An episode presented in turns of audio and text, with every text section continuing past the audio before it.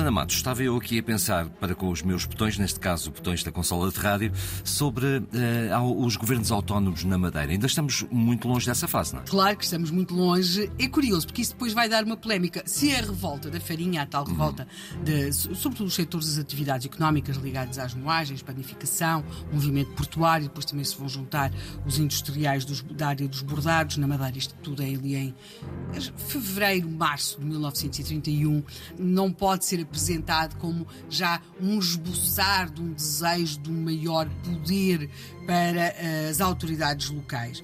É certo que isso até depois, mais tarde, já com governos regionais, eh, veio a ser invocado.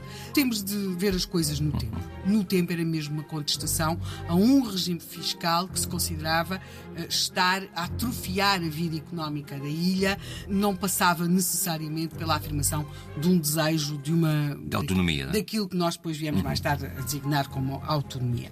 Agora, o que nós temos, e aqui é a grande questão, é como é que se passa da revolta da farinha, portanto, a contestação dos industriais de moagens e depois outras indústrias em fevereiro, março de 1931, para aquele uh, telegrama que é recebido em Lisboa a 4 de abril de 1931, dando conta daquela revolta uh, da guarnição militar.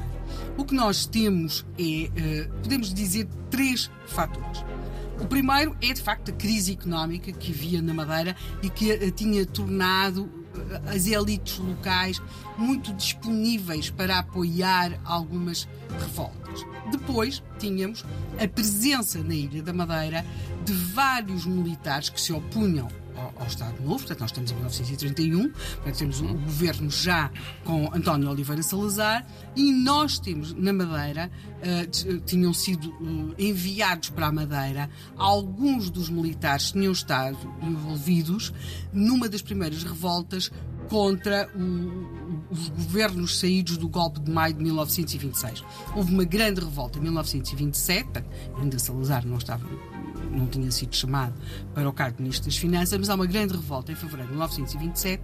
Eh, essa revolta foi Uh, vencida pelos homens do 28 de maio, que em seguida enviam alguns dos militares envolvidos nesta revolta de 27 para a Ilha da Madeira. Entre esses militares envolvidos na revolta de 27 há um nome muito prestigiado que é o General Sousa Dias. O General Sousa Dias estava na Madeira. E, portanto, quando a guarnição militar se revolta, em abril de 1931, em parte também porque o enviado de Lisboa para enfrentar a revolta da Farinha tinha tido umas intervenções relativamente desastradas, os revoltosos vão escolher como seu representante, seu chefe, seu líder, o general Sousa Dias. O general Sousa Dias, portanto, é um militar de alta patente, uh, que, que, tem uma noção, se quisermos, estratégica do espaço, claro. e o que é que faz? De imediato, conta, para lá daquele telegrama que seguiu para Lisboa, temos uh, contactos com os Açores, até porque nos Açores também já tinha havido ali em março uns indíciozinhos que alguma coisa não estava bem. Tinha havido distúrbios a 26 de março em Angra do Heroísmo, e portanto, o que nós vamos ver acontecer agora, nas semanas seguintes, é como se fosse uma girândola de fogo de artifício de revoltas a acender em diferentes locais. Nós temos revoltas uh, em Angra do Heroísmo. Sendo que a ignição principal vem da Madeira. Uhum, vem da claro. Madeira. Começou a 4 de Abril. A 7 de Abril temos Angra do Heroísmo. A 8, Praia da Vitória. Ponta Delgada. A 10, a Graciosa. Uh, depois há uma tentativa falhada em São Tomé e Príncipe e a 17 de Abril a Guiné. Note-se uma coisa, as tropas que se revoltaram na Guiné prenderam o governador e embarcaram-no para o Funchal, para, onde, para ele ser entregue ao general Sousa Dias. Depois temos a 14 de Abril, algo que não tem nada a ver com Portugal, mas que é uma péssima notícia para o governo de Lisboa. É que foi proclamada a República em Espanha. E a 22 de Abril, aquele que era pronto, um dos nomes mais fortes da oposição ao Estado Novo, Afonso Costa, já está em Espanha.